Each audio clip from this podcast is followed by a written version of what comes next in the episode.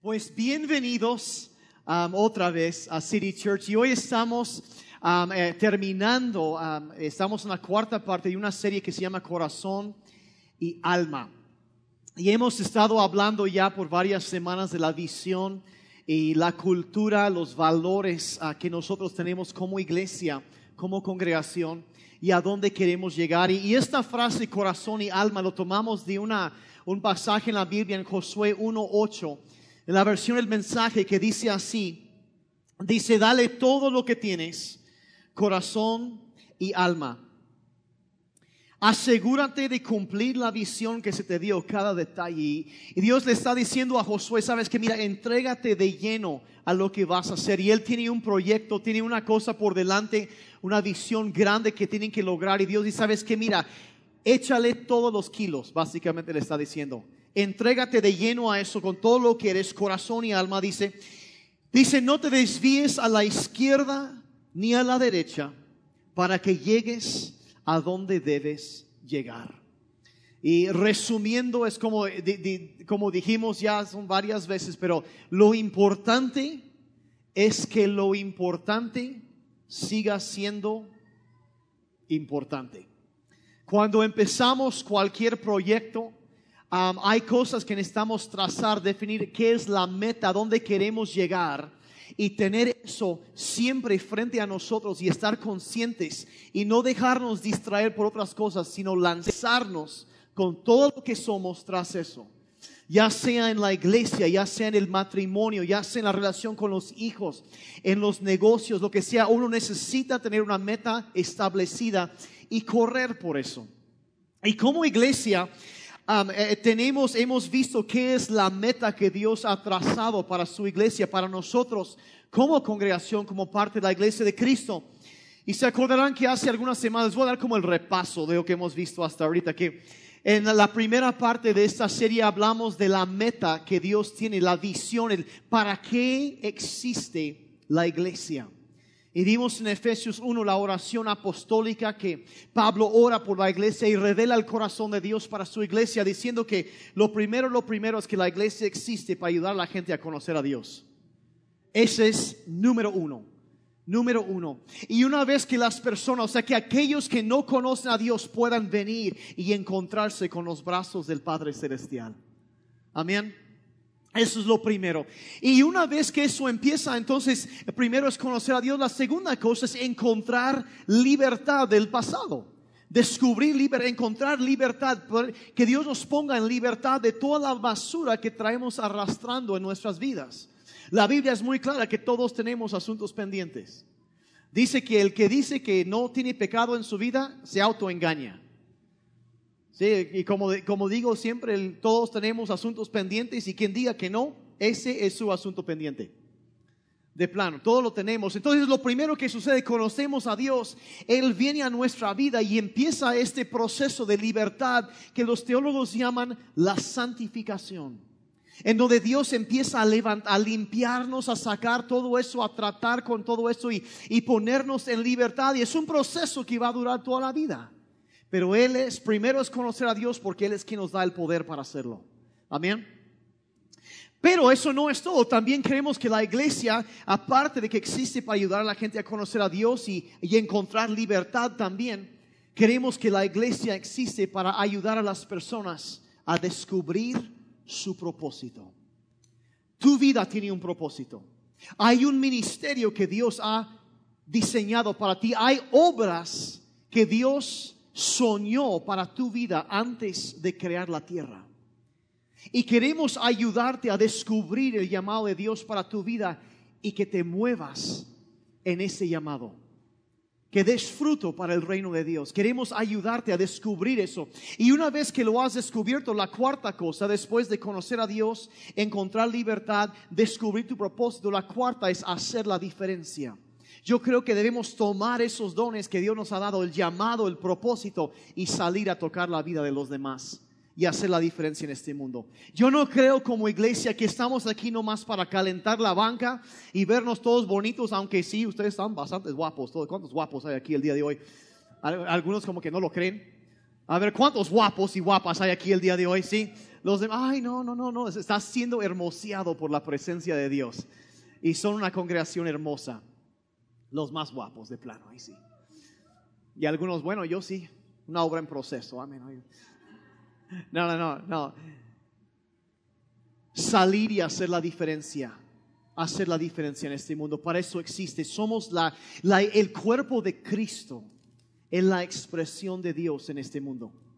Existimos para transformar nuestra cultura, para traer cambio a nuestra sociedad. Y para eso estamos. Y, y, creemos eso. Hay, hay un propósito. Después hablamos de si propósito número uno es cómo ayudar a la gente a conocer a Dios. Hablamos de, de por qué hacemos lo que hacemos en las reuniones aquí. ¿Por qué es un poco diferente la estructura que seguimos aquí? ¿Por qué lo hacemos como lo hacemos? Y hablamos de cuatro cosas que queremos ver en la reunión de los domingos. Queremos que debe haber celebración. ¿Por qué? Porque Dios es bueno. Y dice, hagamos fiesta en este día, porque en un día como este el Señor actúa a nuestro favor. Y yo creo que cada día hay motivo de alegría y de celebración. Y cuando entramos en la casa de Dios debe haber celebración y alegría en la casa del Señor. Debe haber siempre. Y hablamos también que de la inspiración, de, de esa presencia tangible de Dios. Que entras y hay algo que te dice, ahí está la presencia de Dios. Algo que te toca, te cambia. ¿Por qué? Porque la presencia de Dios es lo que transforma vidas. Y valoramos la presencia de Dios aquí. Tenemos un tiempo de oración con todos los voluntarios de antes, eh, temprano en la mañana, antes de la primera reunión. Y pedimos cada vez, Señor, ven, toca vidas. Invade este lugar con tu presencia, porque es la presencia de Dios lo que cambia vidas. Y creemos en el poder de Dios. Yo creo en un Dios de poder que sigue moviéndose y sigue tocando vidas el día de hoy. ¿Cuántos creen en ese, ese Dios? Dios de poder. Yo creo que Él sigue haciendo milagros. Yo creo eso. Y, y creemos también que debe haber preparación en las, en las reuniones. Enseñanza práctica. que te, algo que el domingo que puedas usar el lunes. Salir con municiones para las batallas de la vida. Eso es lo que creemos. Eso creemos. y, y, y también creemos que debe haber salvación en la casa del Señor. Por eso damos oportunidad para que las personas acepten a Cristo y profesan su fe. Y cada vez lo hacemos así. Y, luego eh, la semana pasada hablé algo un poquito diferente. Hablé de dos principios muy sencillos. Hablé del el principio de la vigilancia, que tenemos que estar atentos a lo que está pasando en, lo que emprendemos, en nuestros proyectos, en nuestra vida. Hay que estar atentos. Y, y luego el principio de la, de la acción, que no solo debes estar atento, sino que debes moverte, actuar en base a la información que tienes. Y hablamos de cómo es, eh, de, cómo puedes ser grande en la vida, porque Cristo dijo, dijo, si quieres ser grande debes servir a los demás. Entonces hablamos de cómo servir a otros. Y, me, dio, me, me, dio risa la semana pasada que hubo personas que terminando las reuniones, hubo personas que se acercaron conmigo y dicen, mire pastor, mire, acabo de mandar un mensaje de texto a todos mis empleados el lunes, o sea, el lunes pasado a las nueve tenemos junta de equipo y les voy a decir todo lo que acabas de decir. De cómo servir y atender a los demás. Porque, porque los principios que vemos aquí no solo funcionan en la iglesia, funcionan en toda área de tu vida. Y hablamos de eso de servir. Si tú quieres ser grande, Tienes que servir a otros porque cuando lo haces, eso te da un acceso, influencia a sus vidas y vas a ser grande para esa persona. Y hablamos de cómo es que la gente espera excelencia cuando se les atiende. Esperen que lo que sea bien hecho. Y, y, también esperan puntualidad o que podríamos llamar prontitud, que no les gusta tener que esperar. ¿Cuántos dijeron amén? ¿verdad? Y, eh, eh, entonces quieren prontitud y también esperan que la persona que esté interactuando con ellos que sea amable. Si haces esas tres cosas, te irá bien. Te irá bien en tu matrimonio, te irá bien con tus hijos, te irá bien en tu empresa, en tus estudios, en todo. Si tú eres una persona que, que, hace, trabaja con excelencia, todo como si fuera para el Señor. Si haces sus tareas, jóvenes, como si fuera para el Señor, si el Señor Jesucristo fuera a calificar tus tareas, te irá bien en la escuela. ¿Verdad que sí?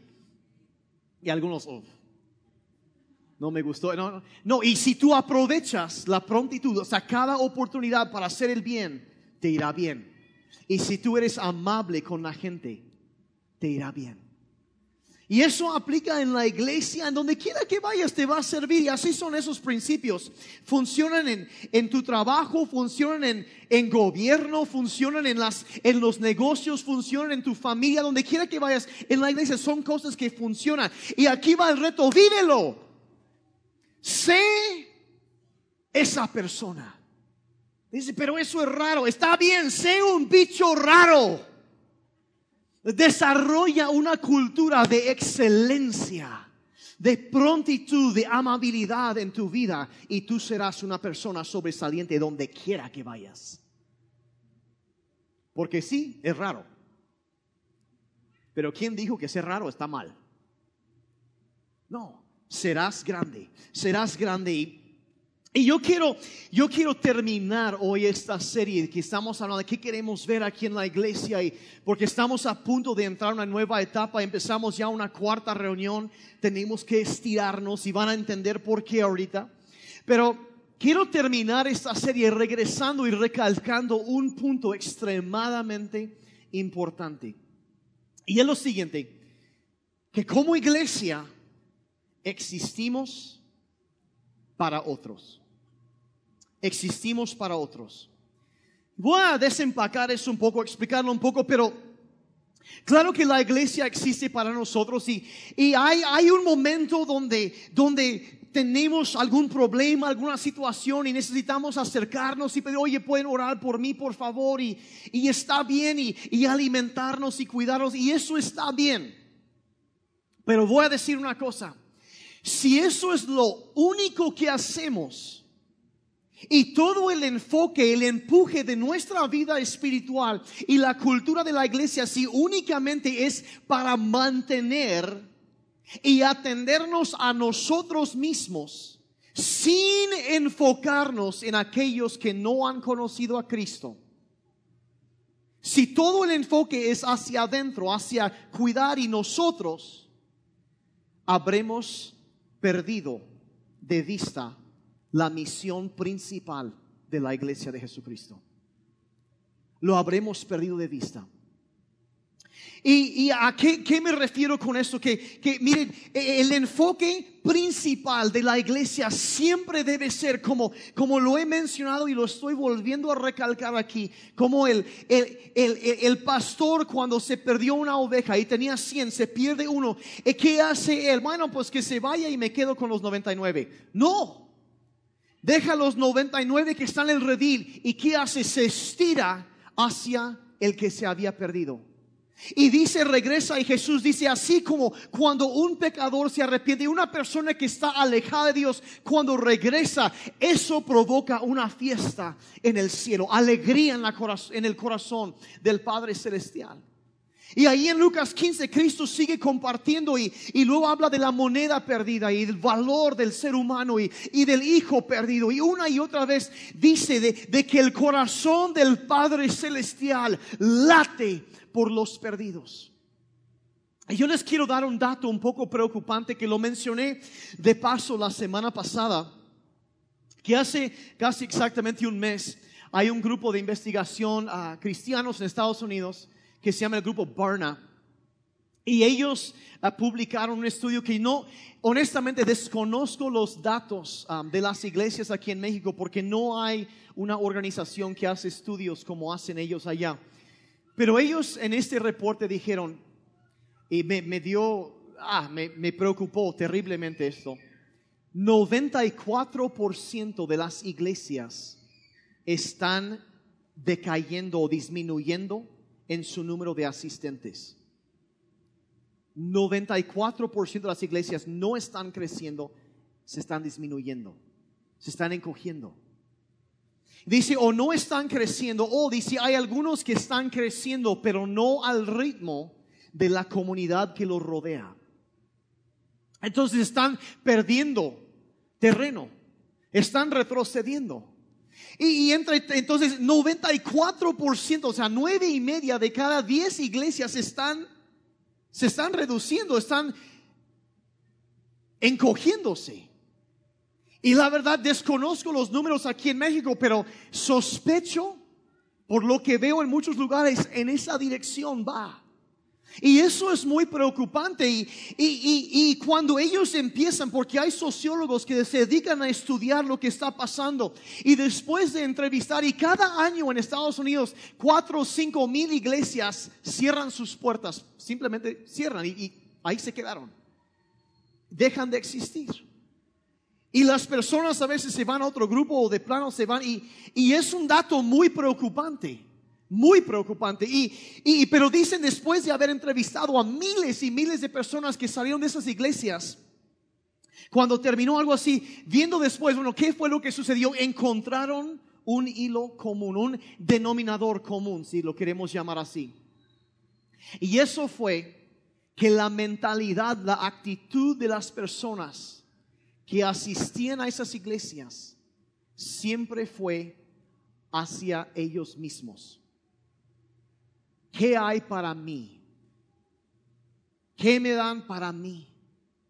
Y perdieron por completo su enfoque hacia afuera, hacia estirarse para los perdidos, a lanzarse para tocar otra vida para Cristo, a, alcanzar una, una alma más para Cristo.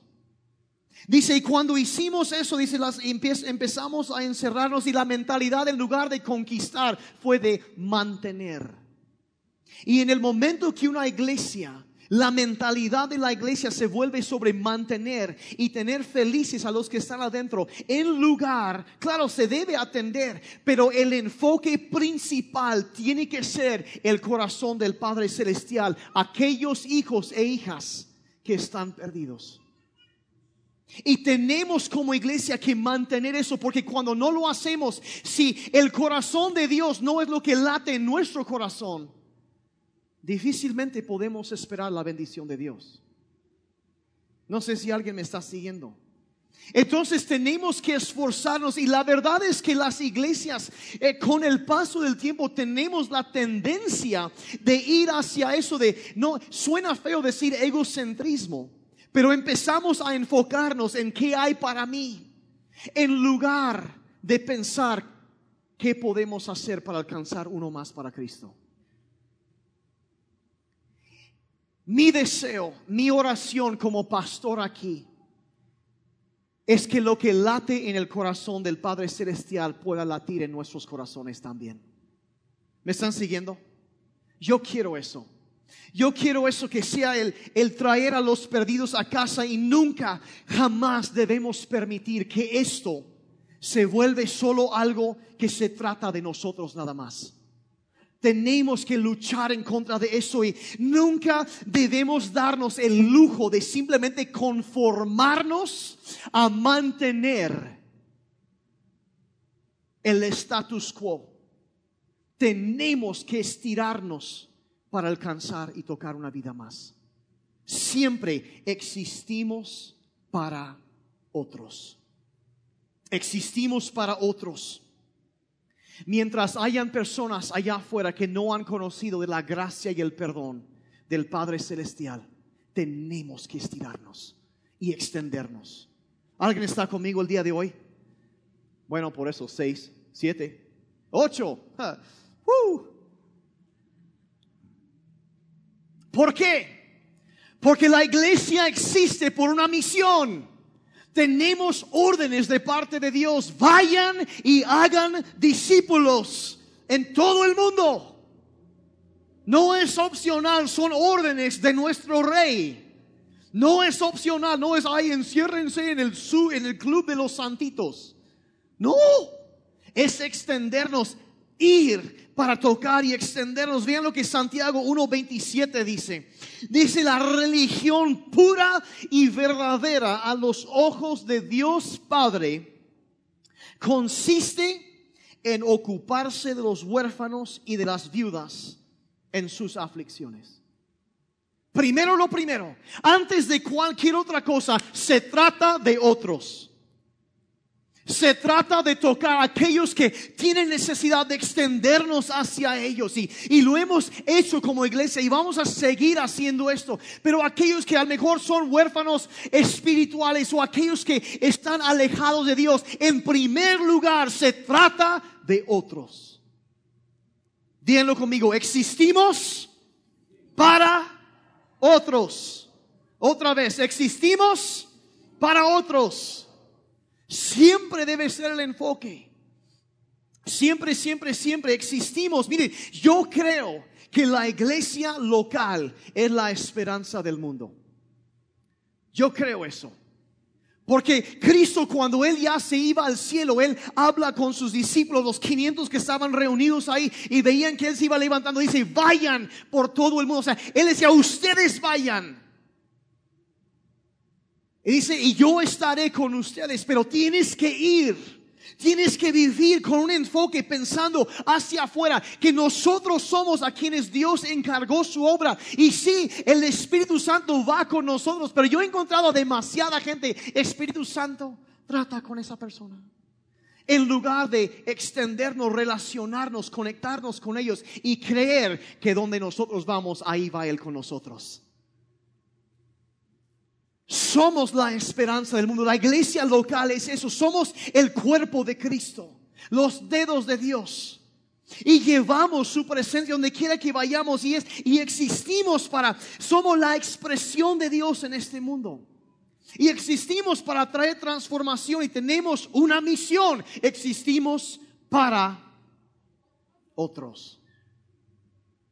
Existimos para otros. Yo les quiero dar ahorita tres verdades fundamentales, muy sencillas. y yo, mi, mi oración es que esas verdades lleguen a ser como un ancla para tu vida, como lo son para nosotros aquí en City Church, valores centrales para nosotros, a nivel personal, a nivel familia, donde quiera que vayas, que sean verdades, que sean lo que te impulsen como, como individuo y como un hijo, una hija de Dios. La primera verdad fundamental es esta. Número uno, que hemos sido bendecidos para bendecir a otros. Hemos sido bendecidos para bendecir a otros. Y de entrada algunos ven esta primera frase y dicen, ay, pues yo no he sido tan bendecido. Cuando la, la realidad es que si tú tienes, si comiste hoy, tienes una ventaja que 30% de la población del mundo no tiene.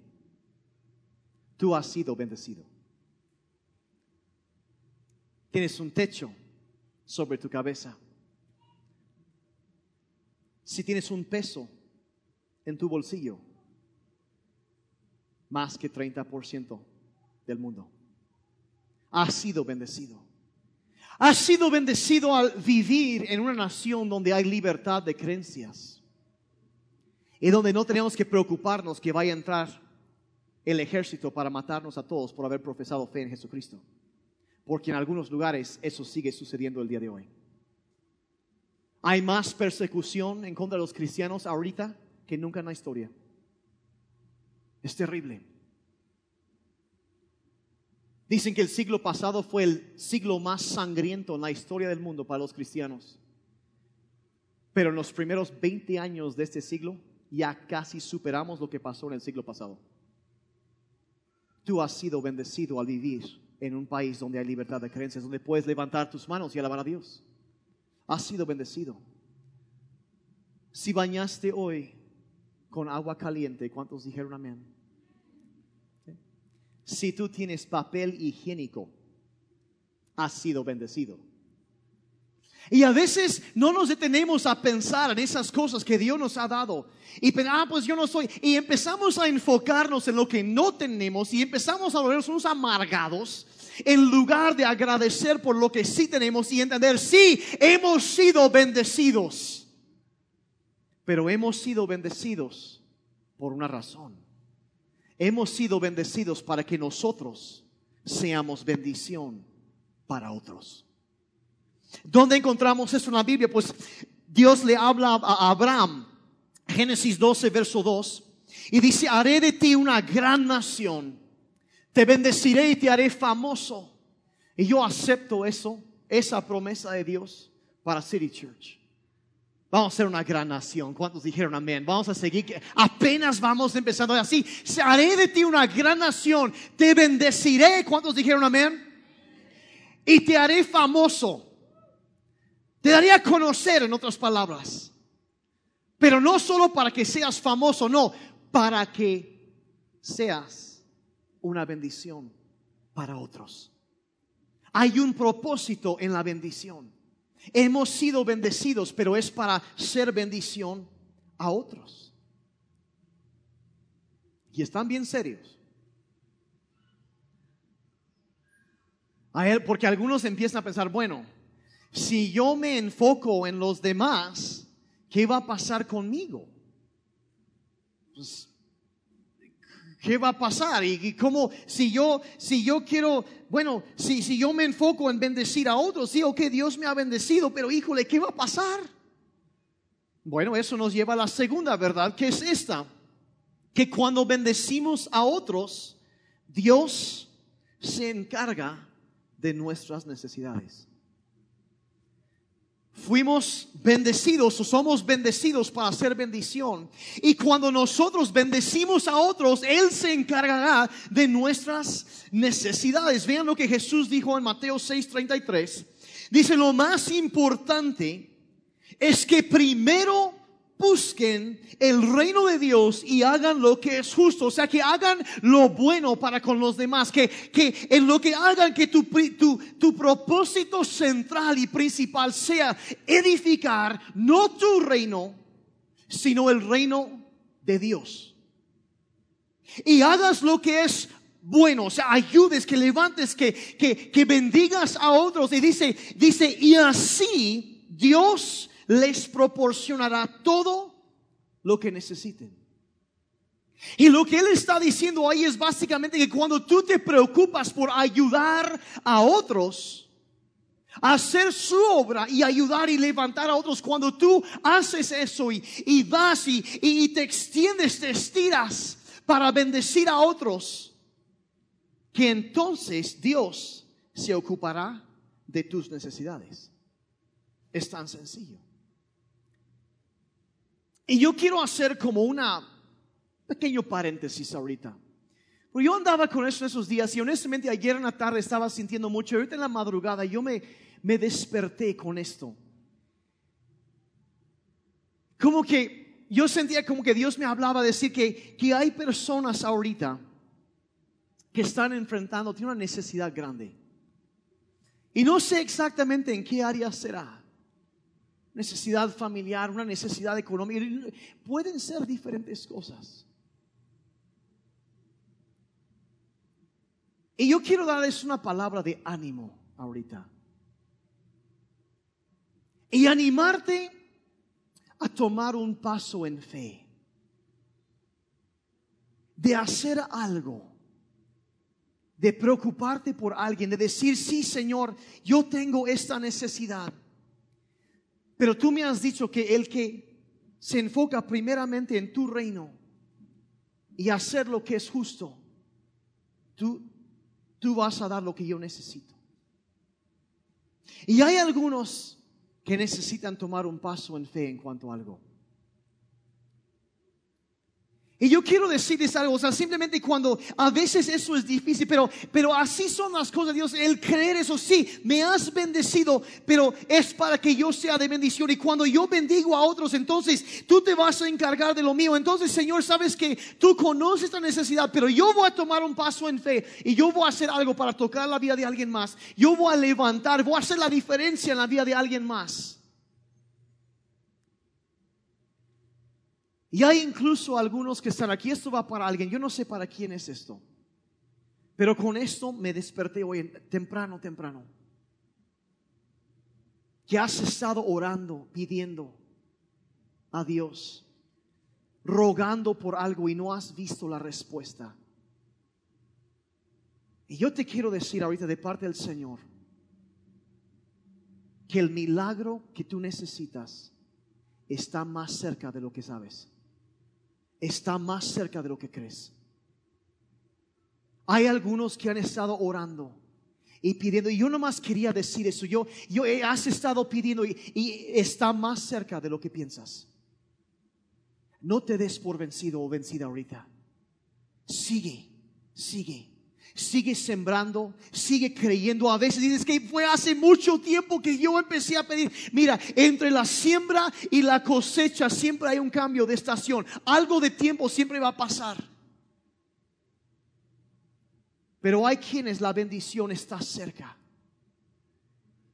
No te des por vencido o por vencida en este momento clave. No te des por vencido. No le des ese gusto al diablo. ¿Están conmigo? ¿Cuántos pueden creer? ¿Hay alguien que pueden recibir eso? Tu milagro está más cerca de lo que sabes. Ya es pronto. Sigue adelante. Ocúpate. Ser las manos, los dedos de Dios. Ser su iglesia. Y Él se ocupará de tus problemas. ¿Están siguiendo? Ok. Jesús dijo lo siguiente, Lucas 6:38 dice, den a los demás y ustedes también recibirán. Den a los demás y recibirán. Se les dará una cantidad mayor a la que pueden contener en su regazo. Y es impresionante, o sea, el cuadro que está dando ahí es, imagínense que estás como la manera que medían eh, eh, eh, la, recompensa, era como que les daban como una sábana y lo tenían así en sus piernas y vaciaban semilla o, lo que vaciaban, y semilla, grano, lo que sea, hasta que se llenaba eso y lo amarraban a esa sábana y lo llevaban cargando. Pero estaba diciendo, ¿sabes qué? Estarás, pero se va a vertir tanto que se va a estar rebosando. Y entender que aún lo que viene ahí sigue siendo semilla. Y si tú vuelves a tomar de la bendición de Dios y lo vuelves a sembrar y bendecir a otros, todavía más va a producir en tu vida. Porque así es la, la naturaleza de una semilla. Alguien una vez dijo que puedes decir, por ejemplo, cuántas semillas hay en una manzana, pero nadie excepto Dios, puede decir cuántas manzanas hay en una semilla. Y dice, si tú das a otros, si, tú siembras y das y eres bendición para otros, él, se les dará, dice, una cantidad mayor a la que pueden contener en su regazo. Dice, aunque se le haya agitado y apretado al máximo, siempre se rebosará. Y así será la bendición de Dios en sus vidas siempre estará rebosando alegría y abundancia. Dice, porque con la misma medida que ustedes midan a los demás, Dios les volverá a medir a ustedes. Fuimos bendecidos para bendecir a otros. Y cuando bendecimos a otros, Él se encargará de nuestras necesidades. ¿Me están siguiendo? Ok. La tercera verdad, y con esto ya voy a terminar, es que entre más nos bendice Dios, más espera que seamos bendición para otros. Entre más bendición viene a nuestra vida, más espera Dios que seamos bendición para otros. La Biblia es muy clara y Jesús enseñó en múltiples ocasiones que Dios no entrega lo mismo a todos. Dice que hay personas que tienen diferentes capacidades. Enseñó que a uno le entregó 10, a otro 5 y a otro 1 conforme a sus capacidades. Hay personas, a veces nos enojamos, es que fulano y tal tiene, hay que quitarle el dinero. Pero hay personas que tienen dinero porque saben usar el dinero. Y hay otros que va a sonar muy feo lo que voy a decir, pero entonces, perdón desde antes, pero hay personas que tienen problemas económicos porque no saben manejar bien su dinero.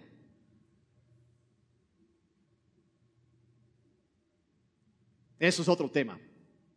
No, eso, no está a mis apuntes, pueden checar si no me creen, me salió. Se me chispoteó, fue sin querer queriendo, ¿ok? pero, pero hay pero habla de capacidades. Hay personas que tienen más porque hacen más con lo que tienen. Entonces, habla de todo eso, pero, pero entre más nos bendice Dios, más espera que seamos bendición para otros. Más espera Él eso de nosotros. Y, y, y cuando somos fieles con lo que Dios nos ha dado, nos da más. Pero espera que sigamos siendo fieles cuando nos da más. Y así va creciendo cada, cada vez más. Que seamos fieles también con eso. Lucas 12, 48. La segunda parte del verso dice, a todo el que se le da mucho, también mucho se le exigirá. O sea, se le, da, se le va a pedir mucho. Y, y dice, y al que mucho se le confía, mucho más se le pedirá. Y yo voy, voy a decir honesto, eso es un verso que a mí, la verdad, pues impone bastante, ¿o no es así? Porque yo veo, por ejemplo, a nivel personal, Dios me ha bendecido. Mi, mi, familia tiene una familia hermosa, Dios nos bendice y, y, la verdad, Dios ha bendecido a City Church. Dios ha bendecido esta congregación y estamos creciendo y, y la verdad, cuando yo pienso a futuro, apenas el mes pasado cumplimos 18 meses, un año y medio. Y estamos por entrar en otra etapa todavía. El próximo domingo iniciamos una cuarta reunión. ¿Por qué? Porque tenemos que abrir espacio para más gente.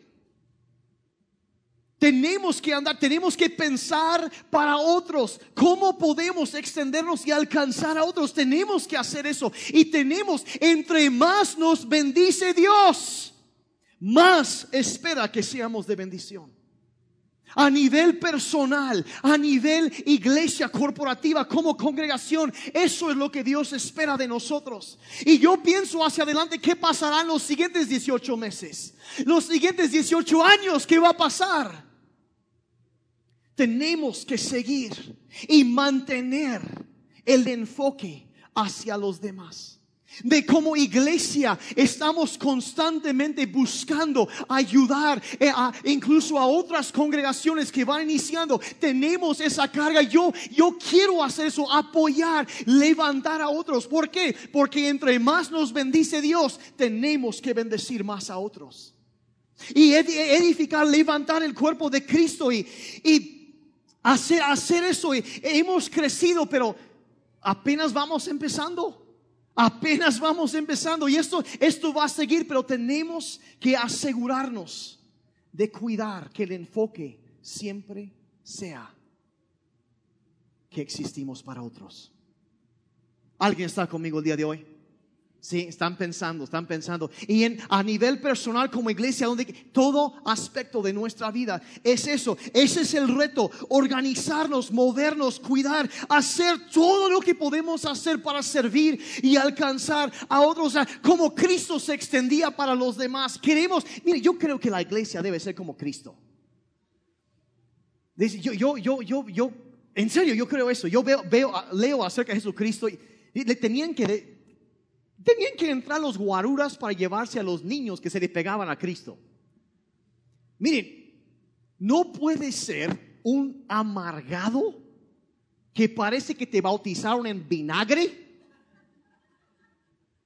y que los niños se te peguen sea, se le pegaba, se le amontonaban los niños. O sea, era, un comunicador tan dinámico y era una cosa increíble. Dice, las multitudes se alegraban y alababan a Dios por las cosas maravillosas que él hacía. Y eso, yo quiero eso en esta iglesia, de lo que Dios está haciendo, que podemos alabar y, disfrutar de Dios, de, de su obra, de todo lo que está haciendo y que vidas sean transformadas matrimonios, familias, personas sean rescatadas de adicciones y puestas en libertad. Que la obra del diablo sea destruida en nuestras vidas. ¿Cuántos dijeron amén? A eso vamos, la obra de Cristo. Pero sí, una cosa sí voy a advertir. Que si nosotros, ojo, hacemos ministerio como Cristo lo hacía, los pecadores serán atraídos y los religiosos van a criticar. De plano. Los pecadores serán atraídos por la gracia y el amor de Dios y los religiosos van a criticar. Y pues vaya, eso ya empezó. Así que yo estoy feliz, eso me anima. Me anima, ¿por qué? Porque pues está pasando lo mismo que le pasaba a Cristo, así que pues vamos por buen camino. Eso me, me anima. Si no hubiera eso, ahí sí me preocuparía. El diablo está contento. Pues no, no queremos eso. Eso es lo que pasa. Eso es lo que pasa. Pero el enfoque siempre va a ser hacia los perdidos, hacia otros. ¿Me están siguiendo? Ok. Ya terminé. ¿Por qué no cierren sus ojos un momentito? Vamos a orar para terminar este tiempo. Padre, gracias. Te damos, Señor, porque nos has bendecido. Padre, yo te doy gracias por tu bendición sobre nosotros como iglesia. Padre, en los, la etapa nueva que estamos empezando ya la semana entrante, ya iniciando otra reunión. Señor, reconocemos, tu palabra dice que si tú no edificas la casa en vano, trabajamos. Pero has edificado, Señor, nos has bendecido. Pero Señor, reconocemos que tú nos has bendecido para que seamos bendición para otros. Y Señor, nos has bendecido para que nos extendamos hacia ellos, que alcanzar uno más para ti, enfocarnos en aquellos que están alejados de ti y buscar traerlos a tu casa, Señor. Que la casa esté llena. Y Señor, también te damos gracias porque mientras nosotros nos esforzamos de mantener esta cultura, este concepto de, de enfocarnos que existimos para otros, cuando bendecimos a otros, tú nos vas a bendecir a nosotros. Padre, y vas a proveer por nuestras necesidades. Señor, ayúdanos a no enfocarnos nada más en nosotros mismos, sino extendernos hacia aquellos que están alejados de ti. Y Padre, también reconocemos que al, si hemos sido muy bendecidos, tú esperas que bendigamos más todavía. Y Señor, te pedimos como iglesia, como, como, congregación, Padre, llévanos adelante. Y Señor, que este, el latir de tu corazón, de que existimos para tocar y alcanzar una vida más uno más, una oveja, alguien que está alejado de ti, Señor. Padre, que nunca deje de ser el latir de nuestro corazón como iglesia, el enfoque principal, aquello que late en tu corazón, Padre, el amor que tú tienes para tus hijos y tus hijas. Padre, derrama eso en nuestros corazones y Padre, que sea el propósito central, Señor, que existimos para que uno más te conozca a ti, Señor. Uno más encuentre libertad. Uno más encuentre, descubra el propósito que tú has escrito. Que uno más sea transformado, Señor. Y que ellos puedan también llevar tu poder para transformar a otros. Gracias te damos, Señor. Y yo quiero terminar este tiempo ahorita con los ojos cerrados. Quizá tú vienes aquí por primera vez o estás escuchando esto en internet o viendo este video. Y tú dices, sabes que al mejor cuando tú hablaste, Daniel, de esa persona que está alejada de Dios, que, que, no ha conocido la gracia y el perdón, el abrazo del Padre Celestial. Y dices, sabes que esa persona, ese soy yo. Y yo, yo me he alejado de Dios y yo he hecho cosas malas y yo no sé si Dios me va a recibir. Mira, yo te quiero decir algo. Por ti hacemos lo que hacemos. Porque tú eres tan importante para Dios y para nosotros. Te amamos y Dios te ama. Y Él dijo que no voy a echar fuera a ninguno que se acerque a mí. Y quizá tú te sientes alejado de Dios, pero hoy es tu día de salvación y sabes que yo necesito regresar a los brazos de mi Padre Celestial, que me, que me lave, que me perdone, que me dé una vida nueva. Lo que Cristo hizo en la cruz del Calvario, lo hizo pensando en ti. Porque Él quería que tú vivieras una vida libre de ataduras romper el poder del mal en tu vida y que tú tuvieras una vida nueva, libre en Cristo Jesús, que tuvieras no solo una vida, sino vida en abundancia en esta vida y vida eterna. Ese es el deseo de Dios. Y ese es nuestro deseo por ti como iglesia. Y si tú estás aquí el día de hoy, estás escuchando eso y sabes que yo necesito eso con los ojos cerrados, yo te voy a pedir, si dices, sabes que ese soy yo, yo quiero arreglar cuentas, yo quiero estar en la casa de mi Padre, yo quiero estar bien con Dios. Quiero el perdón de mis pecados ahí en tu lugar. Si eso eres tú, te voy a pedir que levantes tu mano con todos los ojos cerrados. Yo quiero orar por ti en este día. Gracias, gracias, gracias. Gracias, gracias. Gracias. Muchas gracias. No lo hago para exhibir a nadie, pero simplemente yo quiero saber por quién voy a estar orando hacemos lo que hacemos por ti. Porque tú eres alguien que Dios ama y Cristo murió por ti. Te ama y nosotros también te amamos. Y por eso estamos aquí. Pueden bajar sus manos. Si hay alguien más antes de orar, si hay alguien más. Lo que vamos a hacer es esto. Yo te voy a dirigir una oración muy sencilla y quiero pedir algo especial, que, que no solo aquellos que levantaron su mano ahorita, sino todos oremos juntos esta oración para que nadie tenga que orar solo o sola. Porque al hacer esta oración tú vas a ser adoptado como un hijo, una hija de Dios. Vas a ser parte de la familia de Dios y nunca vas a volver a estar solo. Y el Espíritu Santo va a venir a tu vida y va a empezar a transformarte. Yo creo en el poder de Dios que viene a cambiar vidas. Y vas a salir de aquí el día de hoy con una perspectiva diferente porque Dios cuando entra a tu vida, Él entra para transformar, para levantarte y darte esperanza. Y ahí en tu lugar, si ese es tu deseo, dile en voz alta, dile, Señor Jesús, reconozco que he estado lejos de ti. Te pido que me perdones por todos mis pecados, por las malas decisiones que he tomado, que me han alejado de ti. Hoy quiero volver a ti. Límpiame, perdóname y acéptame como un hijo tuyo. Gracias por amarme y aceptarme sé mi Señor y el Salvador de mi vida, en el nombre de Jesucristo. Y todo el pueblo de Dios dijo amén. Dale un aplauso fuerte al Señor por vida nueva. Vida nueva. Si tú oraste eso por primera vez ahorita, bienvenido, bienvenida a la familia de Dios.